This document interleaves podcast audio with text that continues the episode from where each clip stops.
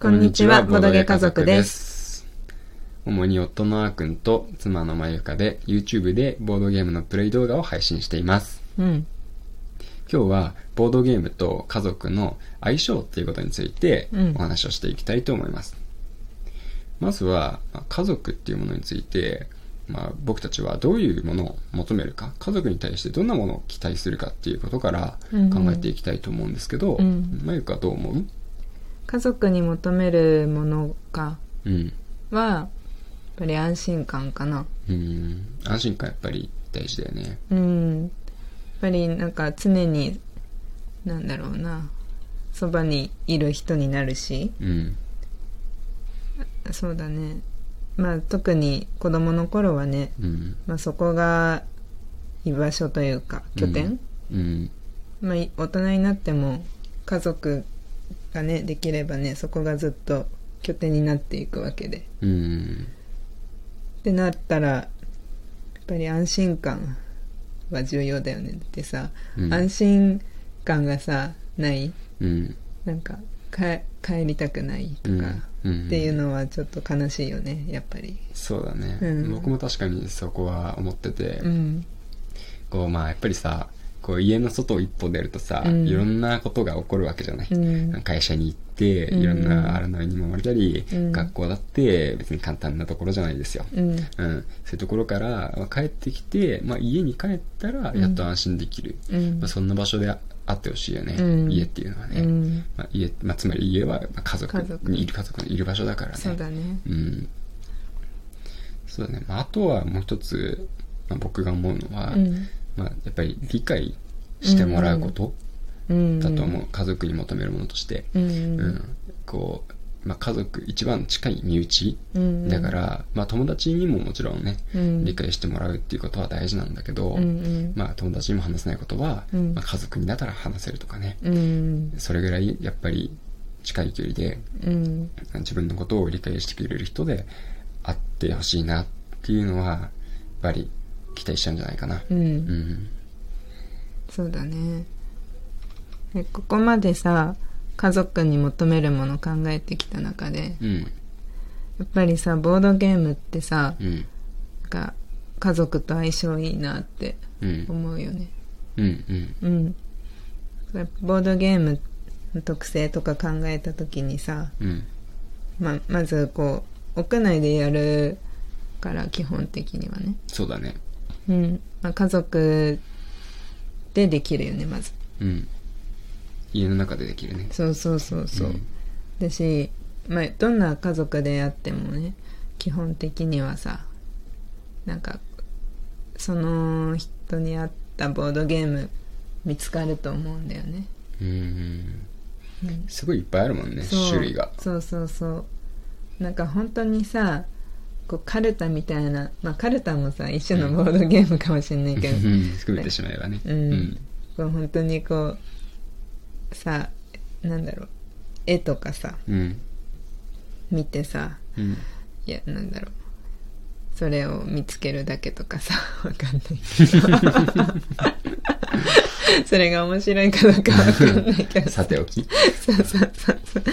なんかサイコロ振ってるだけなのになんかしないけどめちゃくちゃ面白いとかさ、うん。まさに、まあ、人生ゲームみたいな感じかな、あそうそれは。そうそうだね、そういうのとかもさ。うん。うん。とにかくいっぱいあるよね。そうだね。頭を使うものから、うん。心理戦するものから、うん。シンプルな簡単なものからね、うんうんそうねうん。うん。雰囲気とか背景とかもいろいろあるしね、うん。まあ、つまりあれでしょ？あの、うん。どんな人にでも、うん。あの楽しいって思えるようなうん。うんボードゲームがあるっていうことだよね、そうそうそうそうそう、なんか無理やり感あったかもしれないけどでも本当に思うの。うん、うん。ちょっとなんか日本語あんまりうまくないからさ。うまくつなげられないんだけどそうボードゲームとうん。その家族うん。の関係性構築っていうとちょっと硬いかもしれないけど、まあ、そういうところでねうん。すごい相性いいなって感じる。そうだね。うん。もう一つボードゲームの特性として、うん。やっぱり外せないのが、うん。ボードゲームって、まあほとんどの場合、うん。コミュニケーションが必要なんだよね。うん。うん。コミュニケーションしないと成立しないものが多くて、だから、まあ、家族に対して、うん。まあ、コミュニケーションを取っていくことになるとうん。いうことなんだよね。うんうん。で、これが、まあ、さっきの家族に求めるものっていうものと、結構密接につながるんじゃないかなとうん思ってい確かに。て、うん。やっぱりコミュニケーションを取ることでうん。相手の理解って深まっていくし、うん。相手のことを理解して知っていくことで、うん。それはきっと安心にもつながるんだよね。うん。そうそう。それすごい思うんだよね。なんか家族だからってさうん。あの黙っててもさ何でも分かり合える仲じゃないじゃんうん。なんかすごいさ私もさ思春期の頃さ なんかなんで分かってくれないのとかさ、うんすごい思ってたけどさ、うん。そりゃそうだよね言ってないもんテレパシーじゃないかそうらね。そうそうそう 今思えばそう思ううん。なんかどんなに腹が立っててもさ、うん。なんかそういうこういうところに腹が立ってんだよっていううん。もうただもううるさいなとかさ、うん。うん、なんで今さそういうこと言うのとかさうん。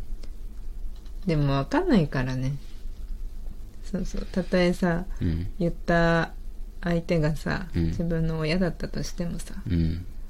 そう分かんないんだよ結局、そうだようね。ん、コミュニケーションすごい大切だなって思うなんか私もさその、あのしばらく実家にいた頃はさうん。比較的コミュニケーション少なかったって思うから今思えばねああ、そうなんだ。うんでもこうさあーくんと結婚してさう、ん。まあかなりコミュニケーション多い方だと思うんだよね私たちああ、家族の僕と二人でね。そうそうそうそうそう、そしたらなんか、うん。こう理解相手のことを理解してあげるってうんこういうことかっていうのが大人になってから気づいたっていうかさああ、そうなんだ。うんそうそうそうだから今になってうん。やっと自分の親とかにもさうん。なんかこう話をよく聞いてあげた上で、うん。あこういうことを思ってるんだなって理解してみたりとか、うん。うん。まあ、逆に、まあ、同じようにこのくらい話してあげないとうん相手には伝わらないんだなっていうのがさ分かるじゃんうん、そうだね。だから自分自身がよく聞いてあげるのと。同じくらいさ、うん。まあ、話す自分はこう思ってるよっていうのを話すうん。ようになってさうん。なんか前よりその自分の家族とさうん。なんか話す機会が増えたから、うん。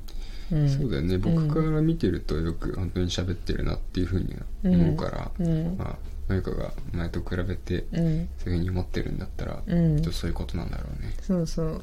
本当言葉って難しいと思う、あの、うんまあさ誰しも経験があることだと思うんですけど、うん。こう文字だけでうん。こう打ったら、うん。なんか思わぬ取られ方をしてしまったとか、うん。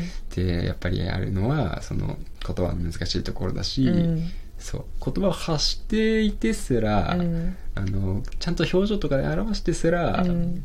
やっぱり受け取り違えるってことはうん。あるわけだから、うん。やっぱそこはなんて言うんだろうなコミュニケーションを重ねていくことで、うん。やっぱり徐々にその相手のことを理解していって、うん。あこのタイミングでうん。イライラしてるってことは、うん。この部分に起こってるんだなとか、うん。ここは今あの話を遮ったことが、うん。あのすごく怒りの金銭に触れたんだなとか。今はそうあんまり話しかけない方がいいんだなっていうのは、一緒に行ってコミュニケーションを取るからこそ、うん。きっと分かっていくことだから。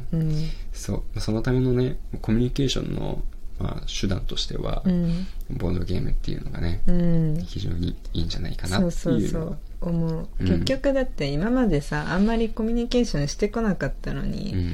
まあ、急に話すようになるのも難しい話で。うん。だったらさもう本当にえーなんかあたまたまこれバッグに入ってるんだけどさくらいの勢いでさうん。軽いさ、うん。ボードゲームとか取り出したりしちゃってさ、うん。なんかちょっとなんか時間あるしやってみないみたいな。うん。意外とねなんかやっぱりボードゲームって不思議だよね。こうあれ今までこんなにさこの人とこんなに笑い合って話したことあったっけみたいなさ、うん。場面でもさなんかボードゲームがさかこう架け橋になってくれるっていうかさうん。コミュニケーションのね。うん。うん。それすごい感じる。そうだね。うん。まあ、という感じで、うん。うん、やっぱりボードゲームと家族っていうのは、非常に相性がいいなっていうのを、うん。やっぱり日々感じているんで、うん。うん。そうだね。家族の中でボードゲームやるのがうん当たり前になったらいいなっていうふうにうん。僕たちは思ってます。もううん、おすすめだよね。そうだね、うん。まあ、なのでもしね機会があったら、うん。ぜひあこれなんかバッグには入っちゃうんだけど ちょっと一緒にやってみてくれない？試してみたいんだよねって。そうだね。ぜひ誘ってみてください。無理やり。無理やりな無理やりでもねそう、うんそうそうそう。終わった後なんか楽しかったねってなるから。そうそうそうそうそう。というわけで時間がないので、うん。ここらで終わりにしたいと思います、はい。また次回聞いてください、はい。バイバイ。バイバイ